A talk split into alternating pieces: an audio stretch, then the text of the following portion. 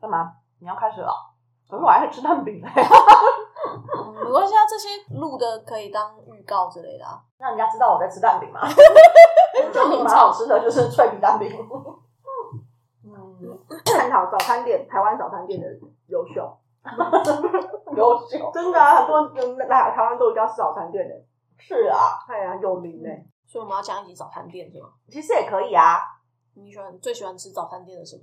嗯，哎，不然我们现在就，你现在已经开始录了嘛，对不对？对啊，那我那我们们就来讨论，我们就来讨论一。下，因为刚好我们刚刚就吃了早餐啊，就是你们喜欢吃哪一种的早餐？